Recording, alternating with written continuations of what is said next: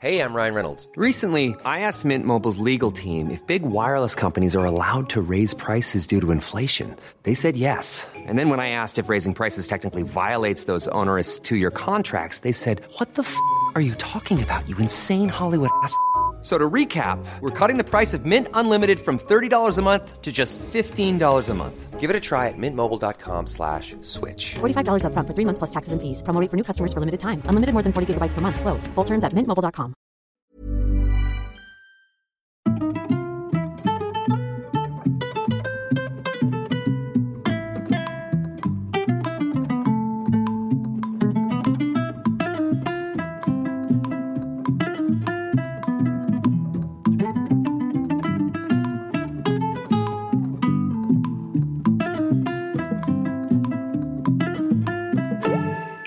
Hello les solos, bienvenue dans le premier podcast dédié aux mamans solo. Des épisodes qui vous donneront chaque lundi les clés nécessaires pour booster votre quotidien. Je suis Shane Love, maman solo d'un petit garçon et j'ai décidé de nous rassembler pour que l'on chemine ensemble vers du bien-être, mais aussi pour parler sans langue de bois de ce qui ne va pas. Alors installez-vous confortablement, vous êtes ici chez vous. Aude vit à Paris avec sa fille qu'elle élève seule depuis 10 ans. Elle est expatriée en Argentine quand elle tombe enceinte, mais ses relations avec le papa se dégradent, alors elle décide de rentrer en France. Sa fille a 3 mois et Aude, qui avait tout quitté, doit retrouver un logement, un travail et accueillir son nouveau rôle de mère. Elle qui était plutôt fêtarde et qui faisait des plans sur la comète, vit désormais au jour le jour sans aide financière. Alors pour essayer de trouver un équilibre, Aude s'est construit une nouvelle carrière avec de plus faibles revenus, mais une plus grande liberté de voir sa fille grandir. Dans cet épisode, on parle d'avoir une chambre à soi, de puissance et de l'agilité des mères célibataires. Bonne écoute Hello Aude Salut, ça va? Ouais, toi? Oui, ça va bien. Merci beaucoup de participer à cette toute première interview. Euh, je suis ravie d'être euh, là pour euh, ce podcast qui est dédié aux mamans solo. Il n'y en a pas, t'es là, c'est hyper cool. Je vais te laisser te présenter, nous dire un peu ce que tu fais dans la vie, combien t'as d'enfants, où est-ce que tu vis et depuis quand t'es euh, maman solo. Ok, go. Euh, j'ai 40 ans, je vais avoir 41 ans dans un mois. Je pense que cette année, j'ai pas assez dit que j'avais 40 ans, tu vois, j'ai toujours dit, j'ai bientôt 41 ans. Donc euh, je le dis, j'ai 40 ans. Je suis maman solo d'une petite fille qui a 9 ans et demi. Je suis parisienne et je suis maman solo depuis ces 3 mois, son père étant à l'étranger, c'est du H24.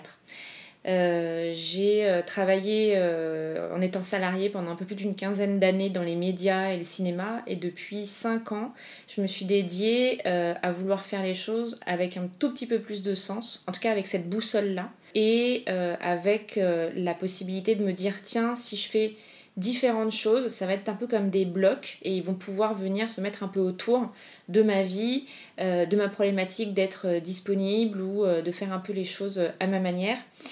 C'est pas moins reposant que d'être salarié, euh, mais en tout cas, ça donne la possibilité d'être un peu plus libre. Et la liberté, elle a un prix, et moi, c'est celui-là que je lui donne. Alors on va revenir euh, un peu avant tout ça. Toi, quand t'étais plus jeune, quel regard tu portais sur euh, l'amour, la... comment t'imaginais ta future vie de famille?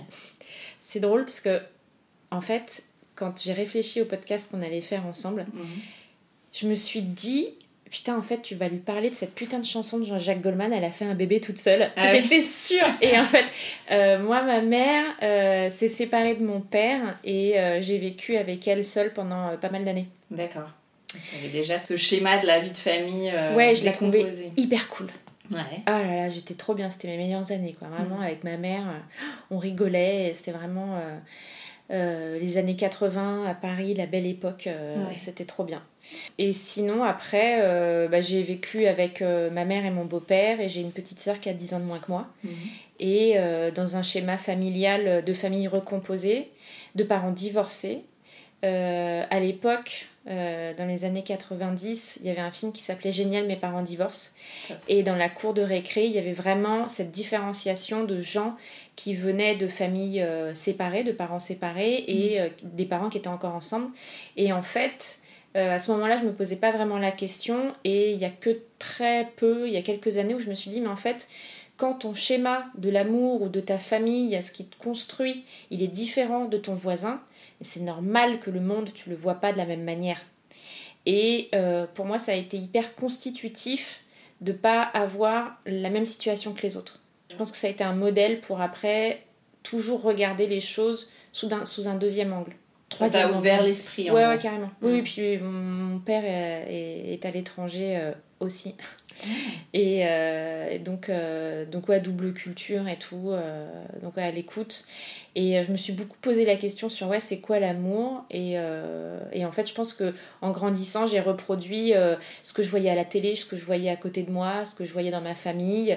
Ah bah, être amoureux, c'est être avec un garçon, c'est faire ci, c'est faire ça. Je me suis pas beaucoup posé la question, sauf depuis ces dix dernières années où on replace la femme dans un contexte où on lui donne la possibilité de choisir et d'être libre. Et donc là, je me dis, ah, peut-être que je faisais pas bien les choses. peut-être que je me suis oubliée. Voilà. En tout cas, tu t'es jamais dit euh, je veux absolument euh, la famille parfaite parce que. Ah ouais, jamais. ouais. Ah non, non, quand je suis tombée enceinte, euh, j'étais la première de mes potes à être enceinte. Donc vraiment, c'était pas prévu. En plus, j'étais la plus fêtarde. Donc non, s'il y avait... J'avais aucun rêve de ça. ouais. Vraiment pas. Et alors, comment tu es devenue maman solo? Simplement en, en étant avec euh, le père de ma fille euh, dans une situation qui était euh, assez conflictuelle et difficile à l'étranger. Et puis d'un commun accord je suis rentrée en France pour pouvoir prendre soin de moi et de ma fille. Et à partir de ce moment-là je suis d'abord devenue mère. En fait av- avant de devenir maman solo t'apprends à devenir mère. Je pense que ça m'a pris des années pour devenir mère parce que, encore une fois, toutes mes amies et même tous mes potes n'étaient pas euh, parents et donc euh, j'avais un peu euh, parfois ce, euh, ce deuil de qui j'étais auparavant Hmm. où il fallait avancer dans ma, dans ma maternité. Je me suis toujours très bien occupée de ma fille, mais moi j'avais du mal à me situer. Je suis quoi Euh, Je suis une fille de... de tu vois, j'ai accouché, j'avais 31 ans et demi. euh, euh, je suis une jeune trentenaire. euh, euh, je suis cool, je suis maman, je suis crevée. Je, je suis quoi en fait? Ouais. Et, et je pense que... Parce que ta fille, elle avait quel âge quand t'es devenue maman solo? Trois mois. D'accord. Et, euh, et en plus, quand je suis rentrée euh, à Paris, euh, ça a été un peu compliqué pour mes amis, je le sais, de, de me voir. tu vois, je, je suis partie, je faisais la teuf, j'étais debout sur les tables, je travaillais comme une ouf, j'avais une super carrière professionnelle. Je reviens, j'ai pas de maison, j'ai pas de travail, j'ai une gamine et en plus je suis toute seule. Ouais. Déjà pour moi c'était compliqué dans ma tête. oui, toi, t'avais quel regard sur tout ça, sur toi-même en fait à ce moment-là? Euh, bah, je pense que j'avais un regard euh, qui était hyper concentré sur euh, ma fille. J'avais aucun recul sur moi, j'avais pas le temps. Ouais. Tout ce que je faisais, il fallait que ça soit euh, pour ma fille. Tu vois, euh, les, les, les seules sorties que je faisais quand elle était vraiment bébé, que j'avais pas de travail et que j'étais à la maison, c'était pour aller au Monop. C'était vraiment la sortie, euh, le bol d'air. euh, T'as des fringues, t'as de la bouffe, euh, t'as des bouquins, putain, génial. Sauf que j'avais ce, cette peur de putain, si je traverse et que je me fais traverser, je suis la seule parent pour elle. Et donc je flippais, mais de tout. Et je pense que j'ai encore ce truc-là, enfin, c'est pas je pense, j'ai carrément ce truc-là encore. Hmm. D'avoir cette responsabilité de tu peux plus déconner. Ouais. Être parent solo, c'est. euh, c'est.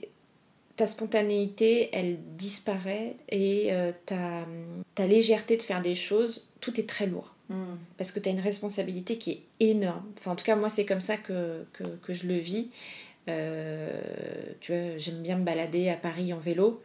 Bah, je roule comme une mamie parce que je me dis, tu peux pas faire n'importe quoi, t'as Ouais. intérêt. Tu vois, euh, ma fille est en vacances, euh, si. euh, enfin, bref. Je- J'essaie d'être hyper prudente et cette Mm. prudence-là, je pense qu'elle est multipliée par mille pour les mamans solo Hmm. et on s'en rend pas compte. Ouais. Comment toi tu vis ce- cette séparation en tant que femme? La séparation, je la vis de manière hyper compliquée, pas par rapport à la relation que j'avais, mais par rapport à- au conflit. Hmm. Euh, C'était vraiment dégueulasse. Et du coup, euh, je, je me concentre vraiment sur... euh, bah maman, c'est un rempart en fait. Ouais. Je te protège de tout. Donc, et en même temps que je te protège de, de la vie, de tout, Je suis euh, en postpartum. je suis en postpartum. Et il va falloir trouver une crèche. Et il va falloir trouver une maison. Et il va falloir trouver un travail. Donc, euh, euh, je pense que j'étais shootée à, euh, à la survie. Ouais. Voilà. Et donc je pensais pas trop. Mais ouais, j'étais déconnectée de plein de trucs, tu vois. je- C'était vraiment. Ça, je pense que depuis 10 ans, j'ai appris à vivre au jour le jour. Hmm. Quelque chose que j'avais pas du tout auparavant, j'en avais rien à foutre, je me posais même pas la question.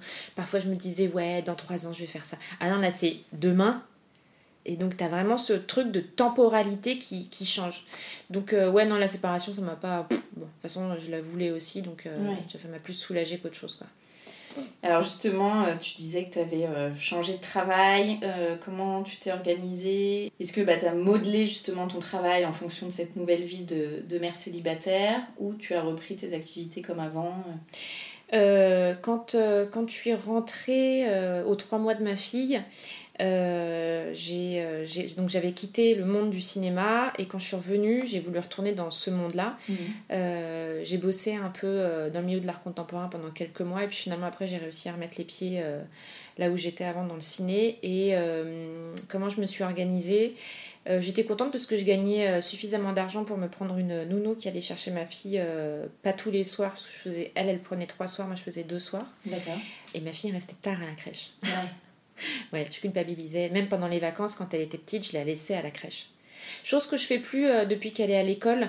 Donc c'était assez confortable parce que j'avais donc un CDI, euh, euh, j'avais cette nounou, je savais que moi c'était mes jours, etc. Mes parents travaillaient, donc j'ai de la chance, je suis parisienne, mes parents habitent pas loin de chez moi. Et puis il y a quelques années, ils sont arrivés à la retraite et moi j'ai décidé d'arrêter le cinéma parce que j'étais dans du marketing, d'influence, etc. Et ça avait plus trop de sens. D'accord. Et je me suis dit, bah tiens, au lieu de faire que ta vie professionnelle soit guidée euh, par de la réussite et de la thune, viens, on va essayer de la faire guider par du sens. Ce qui veut dire moins de thunes. Mais bon, C'est souvent ça, oui. c'est ça. Euh, et hum, donc j'ai, euh, j'a- j'avais en tête de créer un lieu pour, euh, pour les familles à Paris. Mhm. Euh, parce que je me disais, moi, les lieux pour les familles, j'ai envie de m'y pendre. Les lieux pour les adultes, bah, les enfants sont pas acceptés. Euh, Vas-y, j'ai envie de créer le premier mini-club urbain euh, dans une ville, que ça soit genre ambiance Club Med, c'est-à-dire tu viens en famille, mais chacun peut faire sa life ou on peut faire des choses ensemble. Trop bien. Donc j'ai bossé sur ce projet pendant deux ans où j'ai intégré deux incubateurs, j'ai rencontré un maximum de personnes, je pitchais tous les mois euh, devant un jury de professionnels. Euh, Jusqu'à début mars, euh, j'avais tous les feux verts pour intégrer euh, l'incubateur. Là, tu avais quitté ton CDI Ouais, ou j'avais quitté mon CDI. Ouais. D'accord. Ouais, j'avais quitté mon CDI. Et donc, bah, ce, ce projet lieu qui s'appelait le Big Club, peut-être qu'il y a un cimetière sur internet de, de mon idée avec un site et un groupe sur Facebook. Je dis ça, mais, mais c'est, j'avais travaillé dessus, t'as même pas idée. J'ai, j'ai retourné la terre entière sur tous les sujets des lieux pour les familles dans le monde. Donc vraiment, j'avais fait un super benchmark, j'avais bossé, mais comme une malade. Et, euh, et le Covid arrive et on me dit Oh, super, tu vas pouvoir créer ton lieu. Je fais euh, Ah ouais, mais moi en fait, je suis maman solo, euh, j'ai pas une thune. Là, le monde me dit qu'il va pas en donner et en fait, peut-être qu'on va tous crever demain. Mhm. Donc, je suis pas sûre que monter un business qui va marcher sur du présentiel alors qu'on peut pas être présent, Oui, ça soit la meilleure idée. Donc tu vois tout ton entourage qui te dit ah c'est quand même con ça fait deux ans que tu bosses pour ça et tout euh, bah ouais bah, on va faire autre chose quoi. Mhm. Euh, parallèlement à ça je suis devenue prof en communication je m'éclate je passe ma vie avec des gens qui ont moins de 25 ans c'est mes meilleurs amis franchement euh, ils me donnent une ils m'en prennent ils me prennent une énergie de dingue mais ils m'en donnent une grosse en retour Euh, et puis de l'autre côté, euh, qu'est-ce que je fais aussi? Ouais, je suis consultante et je donne des cours aussi dans des incubateurs pour des startups. Ah ouais, et puis je, je suis associée dans une marque de vêtements dédiée au cyclisme féminin. Donc beaucoup de choses, mais qui me permettent de me dire, si j'ai envie d'arrêter de bosser à 16h30 pour aller chercher ma fille, de vivre sa vie avec elle jusqu'à ce que je la couche, 21h, 21h30, etc. Ouais. Et je rebosse après, genre à 22h. Mhm. C'est sûr que je dors pas beaucoup, mais au moins je me fais pas emmerder avec des réflexions à la con du genre t'as pris ton après-midi, euh, Mhm. c'est pas parce que t'es maman qu'on va quand même euh, faire des. Enfin, tu vois, tout le monde travaille au d'ici. Ouais. Et, et- et je trouve que dans le milieu du travail, c'est difficile d'être, d'aller chercher une considération tout en euh, n'ayant pas ce rôle de victime. Mhm. J'ai pas réussi à trouver cet équilibre dans le monde salarial, donc je me suis dit, bah, vous savez quoi, je vais me démerder toute seule. Ouais. T'as senti que c'était compliqué en tant que maman solo euh, d'être salariée? Bah ouais, parce que j'en avais marre de devoir euh, chialer euh, pour faire comprendre que ce que je vivais, ça avait besoin d'être considéré comme comme toute autre situation. Euh, mais ouais, vraiment, j'avais pas envie de faire ce truc de victimisation et tout ça, mais j'avais- je pouvais juste pas faire autrement en fait. Mhm. Euh, je suis toute seule, donc euh, quand ma fille euh, elle tombe et elle se met un stylo dans l'oreille et qu'il l'emmène à l'hôpital, bah putain, euh, faut que j'y aille en fait. tu Ouais. vois. Donc euh, ton dossier là euh, me fait pas chier. Évidemment que je vais bosser derrière après, mais voilà, donc cette flexibilité de travail, aujourd'hui, le, le futur du travail, on en parle vachement il y a quelques années, c'était pas le cas. Et donc, je me suis dit, bah merde, vas-y, euh, je vais vivre avec moins d'argent, je vais vivre avec moins de sécurité, mais je vais vivre avec une indépendance et une liberté qui va venir soutenir euh, ma nature de euh, maman solo. Et j'avais vraiment besoin de ça. C'est pas plus simple, mais c'est un peu plus simple. Hmm. Il y a des pour et des, Ouais, des c'est ça. contre dans Ouais. les deux de toute Ouais, façon. ouais. Et alors financièrement, comment tu comment tu t'en sors? Est-ce que tu as un budget hyper précis? Est-ce que tu as une pension alimentaire? Euh, c'est la merde. Ouais. Parce que- Est-ce que tu as des aides? Alors, les aides, c'est vraiment, mais euh, c'est un petit bijou. C'est-à-dire que euh, quand, tu vois, là par exemple, j'ai reçu un mail de la CAF qui disait Vous avez dépassé 25 333 euros, vous n'aurez pas l'ARS, la- la- le truc de rentrée là. Ouais, je l'ai dépassé de 500 balles. D'accord. Voilà. Donc euh, j'ai pas. Et en fait, euh, pareil, l'aide aux familles monoparentales pour le logement à Paris, si tu gagnes plus que le SMIC, tu n'as pas d'aide. La CAF, si tu as un enfant, tu n'as pas d'allocation familiale, c'est à partir de deux enfants. Euh, Il y a plein de trucs comme ça, je n'ai aucune aide. Donc je bosse beaucoup. Et au niveau des sous, c'est assez fluctuant parce que depuis que je suis euh, indépendante, bah, parfois ça va rentrer et puis parfois ça va pas rentrer pendant longtemps. Euh, et en plus, comme je suis hyper mauvaise gestionnaire, c'est la merde. Mais j'apprends. Ouais. Euh, et en tout cas, euh, tu vois, en ce moment, on parle de sobriété. Je pense que j'y suis depuis pas mal d'années dans la sobriété. Mm. Mais ça me va, en fait. Ça me va. Le papa te verse quelque chose? Depuis trois ans, ouais. Ouais. ouais. J'ai 200 euros par mois. Oh. Je suis contente. ouais, C'est plus haut que la moyenne. c'est vrai. Ouais. C'est combien la moyenne? C'est 176 Ouais. Bah non, on est passé euh, devant un, un juge des affaires familiales. Une expérience euh, très particulière. Ouais. Ouais. T'as dû prendre une avocate. Ouais. Je, je rentrerai pas trop dans le sujet, mais par contre, il y a un truc que je peux partager, c'est quand tu rentres au tribunal et qu'on te dit les affaires familiales, c'est là-bas. je me souviendrai toute ma vie de cette vision d'horreur. C'est que tu vois des gens, donc des avocats avec leur robe noire, leur truc blanc là, et des îlots de personnes à droite à gauche, et, et qui se butent du Ouais. regard. Et t'es là genre, putain, C'est c'est la pas, a pas un bruit. c'est horrible. Je vais là-dedans. Oui, tu vas là-dedans. Donc euh, ouais, ouais, euh, c'est tout ce que je pourrais te dire sur cette expérience, mais j'en rigole aujourd'hui, mais sur le moment j'étais là, mais mm, c'est atroce en fait. Ouais. Euh, J'avais pas conscience de ça. Et alors, qu'est-ce qui est le plus difficile pour toi euh, au quotidien? Excellente question. Euh, je pense qu'il y a beaucoup de choses qui sont difficiles au quotidien. Si je devais en citer une, je pense que c'est la solitude. Pourtant, je suis hyper entourée, tu vois. Euh, Mhm. J'ai mes parents pas loin, j'ai mes amis. C'est pas de la solitude euh, de proximité, c'est, je pense que c'est de la solitude de compréhension dans le fait que les gens comprennent comment tu existes dans le monde actuel par rapport à, à ta situation en fait. Mhm. Et cette incompréhension pour moi elle, elle m'apporte vachement de solitude, c'est hyper lourd. Euh, voilà, mes amis qui n'ont pas d'enfants, ils comprennent pas, mes amis qui ont des enfants en couple comprennent pas, mes amis qui sont euh, une semaine sur deux comprennent pas, euh, bref, c'est... Et j'en ai marre de raconter, donc en fait, être, être maman solo, c'est une situation, mais en fait, on, on, on parle tellement pas de nous, on nous aide tellement pas à être considérés que, en fait, t'as tellement avalé de couleuvres bah, que t'oses plus rien demander, ou plus rien signifier, ou plus rien, enfin tu vois, de... bon bah, de toute façon, j'ai du taf, hein, donc euh, je vais y aller. Et ouais, je pense que la solitude, et puis la solitude euh, peut-être. euh, Enfin, la solitude amoureuse. Oui, c'est sûr que je, je, je pécho pas des mecs tous les week-ends, comme je pouvais faire euh, quand j'avais de 25 ans. ça va, ça reste dans mon esprit, donc moi ça me fait rire. Mais euh, ouais, je, je suis pas du tout. euh, j'ai pas le temps pour ça. Et je sais pas, je sais pas toi, mais même si je suis pas dans la fusion avec ma fille, je suis dans une, dans une immense connivence avec elle, vraiment on se marre, etc. je me dis que ça pourrait être compliqué pour un homme de venir à l'intérieur de ça, et je pense que même moi je serais genre. Attends, tu fermes bien ta gueule. tu, tu ne dis rien à ma fille. Euh, et pff, il y a quelques années, j'en souffrais un petit peu d'être toute seule. Aujourd'hui, peut-être que le Covid a aidé à nous faire accepter d'être seule dans un quotidien dans lequel je me sens hyper bien aujourd'hui parce que aussi ma fille elle grandit, elle va avoir 10 ans et euh, avoir une relation peut-être que ça sera quand elle sera plus grande. Ouais. Là aujourd'hui, c'est pas ma priorité, j'en souffre pas. Euh, je suis heureuse pour les personnes qui euh, refont leur vie ou qui n'ont pas envie ou qui pff, tout, fait, tout le monde fait ce qu'il ce veut Ouais, et, pas tout. voilà et tout le monde fait bien ce qu'il peut Mm. en revanche euh, ce qui me casse un peu les pieds c'est le regard de la société sur mais dis donc Aude ça fait pas 10 ans que t'es toute seule Ouais, oui. Bon, ça va, je rassure tout le monde à ce micro. euh, J'ai eu des relations sexuelles depuis ces dix dernières années, mais j'ai pas d'officiel, on va dire, depuis dix ans. Et c'est vrai que, que ça soit des jeunes ou des vieux, hein, toujours ce truc-là, genre, c'est chelou, Aude, on l'a jamais vu euh, en photo sur Insta, sur machin, avec un mec et tout ça en soirée.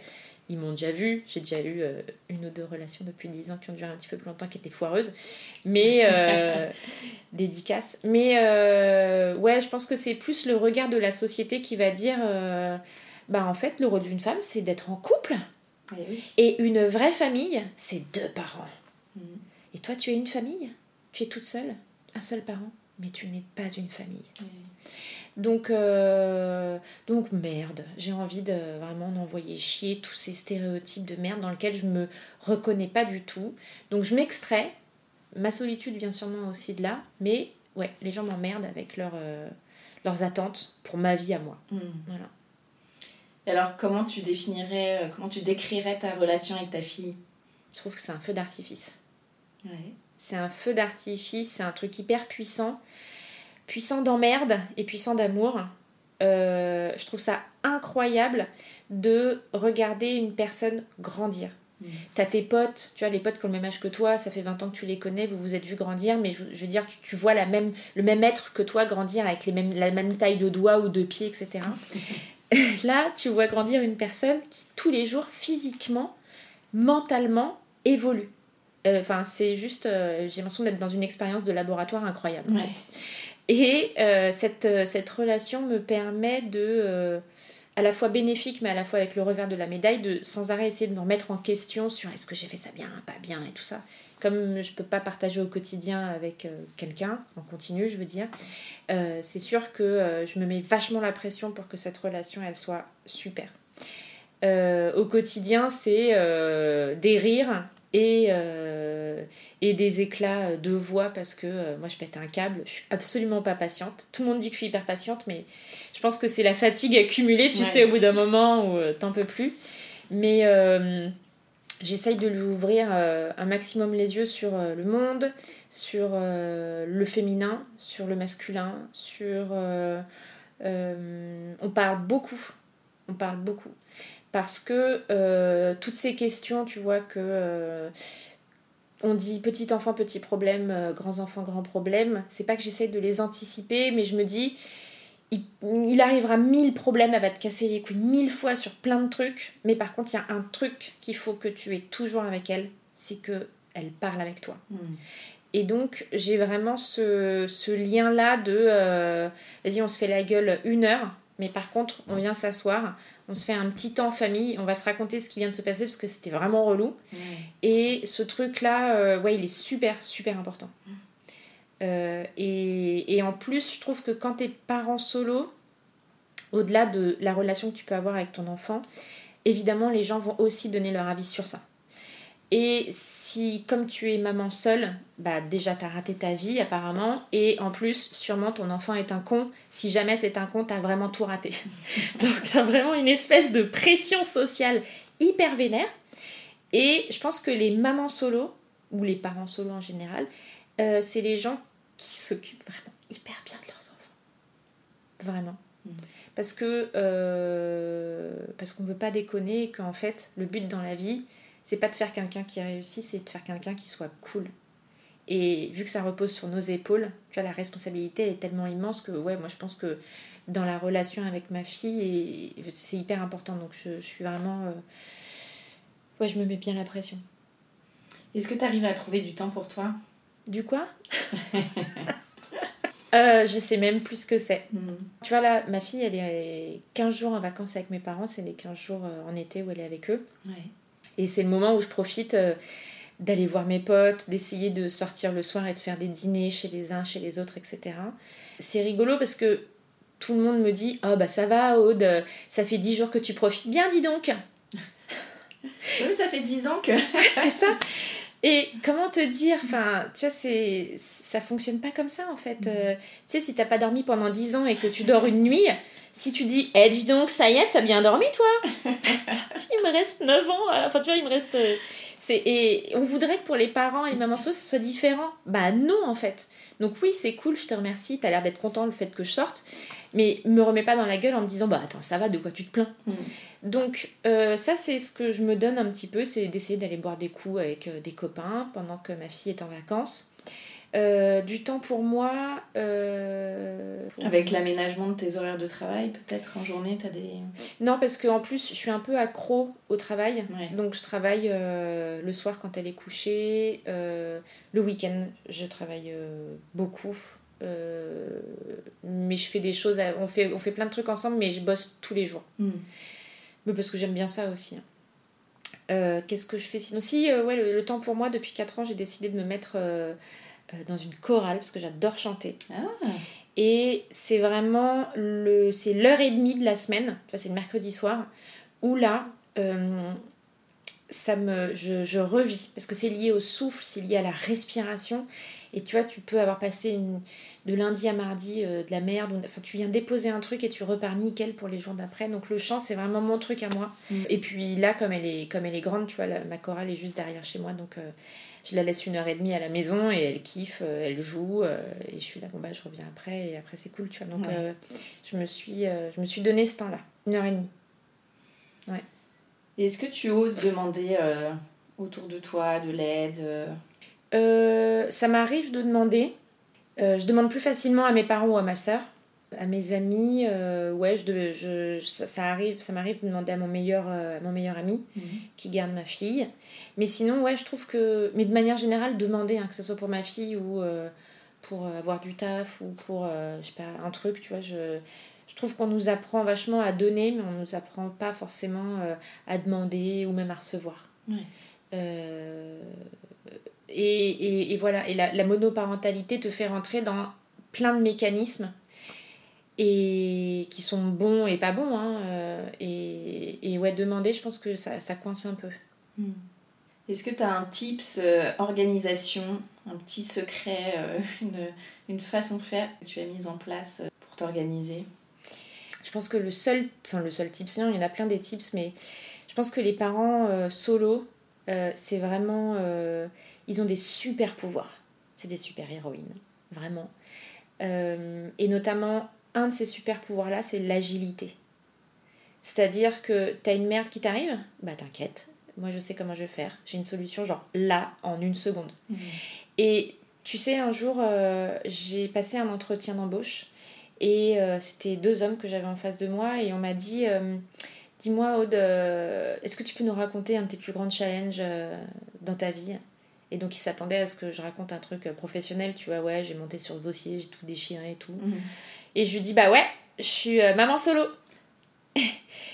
Et il me regarde, il me fait Non, mais euh, un, un vrai challenge, un, un vrai, un vrai résultat, quoi. et je lui dis Bah. Non, mais je me permets de vous expliquer quand même ce que c'est que la vie d'une maman solo. Et donc, je lui parle de l'agilité. Je pense que vous, a- vous n'avez aucun autre employé qui sera plus agile que quelqu'un qui vit cette putain de monoparentalité. On est des putains de warriors. Voilà. Donc, euh, il m'a embauché. Ouais, bien joué. mais, euh, ah ouais, non, mais franchement, c'est.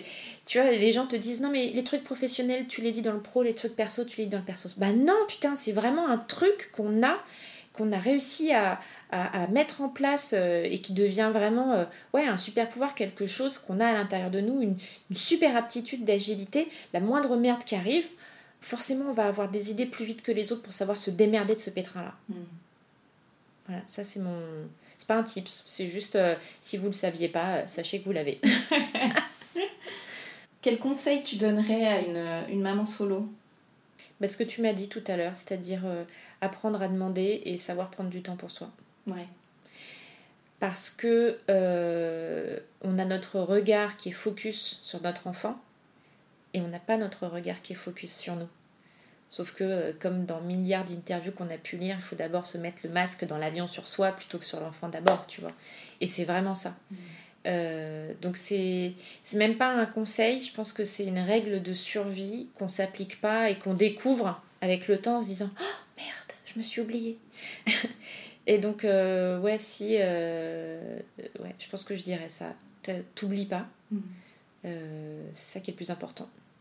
Et si t'avais une baguette magique pour toi, là, qu'est-ce que t'aimerais Pour moi, penser à ma gueule, là, maintenant, mm. je voudrais avoir une chambre pour moi. Parce que je dors dans le salon, je travaille dans le salon et je, et je mange dans le salon. On vit dans un deux pièces qui est cool, hein, tu vois, c'est un deux pièces qui est assez grand. Mais c'est vrai que juste ce plaisir d'être dans ma chambre, de pouvoir laisser traîner une culotte, de fermer cet espace un jour pendant le confinement, donc euh, deux pièces, donc euh, deux portes quoi. Euh, je, travaillais, parce que comme j'étais prof, j'avais mes cours en visio. Ma mère était en visio avec ma fille pour lui faire faire ses devoirs parce que je pouvais pas ne pas assurer, sinon j'avais pas de rentrée d'argent, donc j'étais obligée de faire ça. On a passé un super confinement, on s'est éclaté, on a fait des pique-niques au soleil, dans le salon, c'était super, etc. Mais déjà qu'on est tout le temps ensemble, là c'était vraiment, et puis elle dormait vachement avec moi depuis, depuis toujours et tout ça. Et, euh, un jour, euh, il y a un psy avec qui j'avais fait une séance pour me, me sentir un peu mieux pendant ce confinement qui me dit, vous savez ce que vous pouvez faire? Je fais, non, dites-moi, vous pouvez fermer la porte. Eh oui.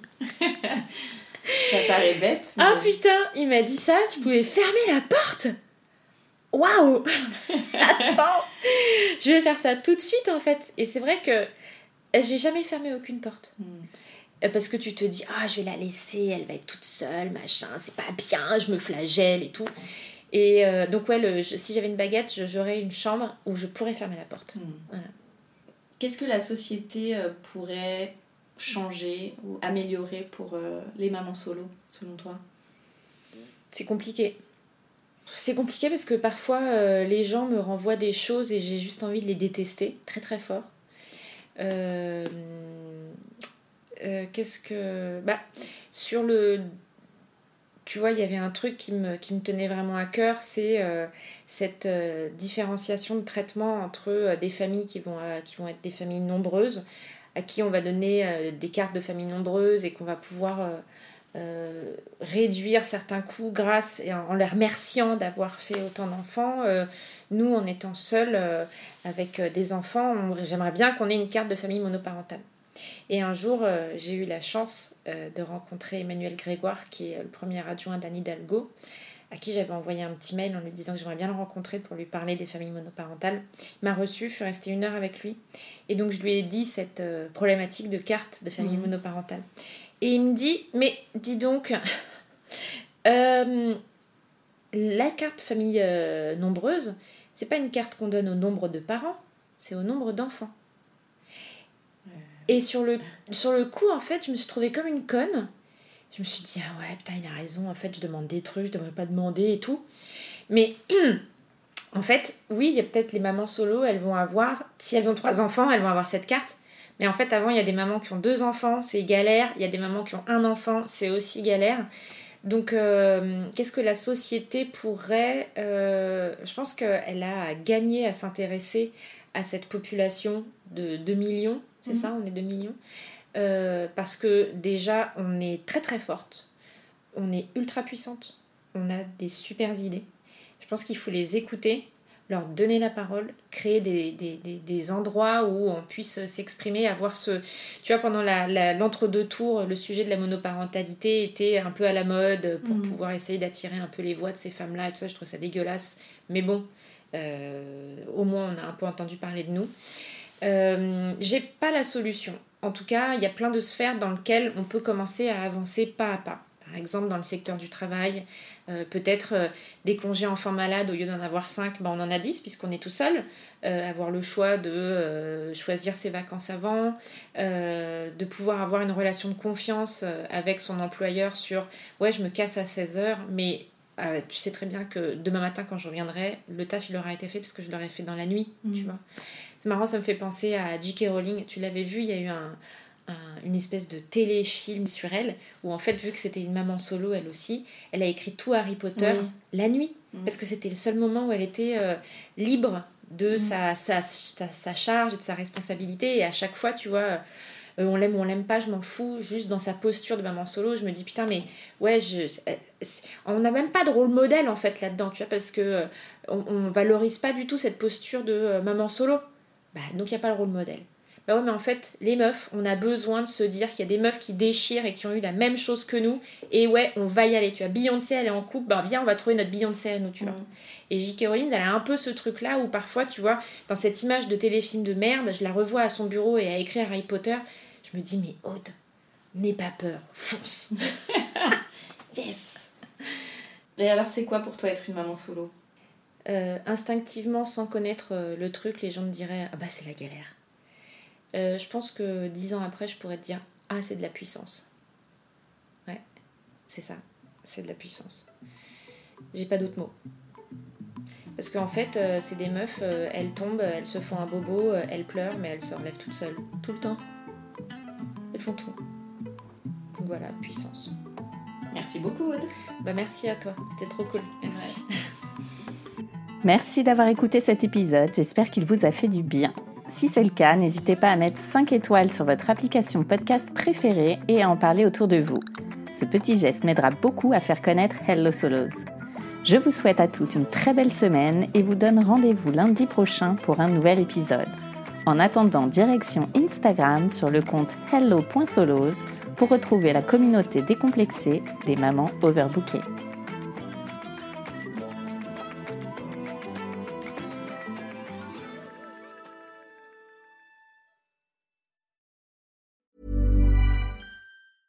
Mom deserves the best, and there's no better place to shop for Mother's Day than Whole Foods Market. They're your destination for unbeatable savings, from premium gifts to show-stopping flowers and irresistible desserts. Start by saving 33% with Prime on all body care and candles. Then get a 15-stem bunch of tulips for just $9.99 each with Prime. Round out Mom's menu with festive rosé, irresistible berry chantilly cake, and more special treats. Come celebrate Mother's Day at Whole Foods Market.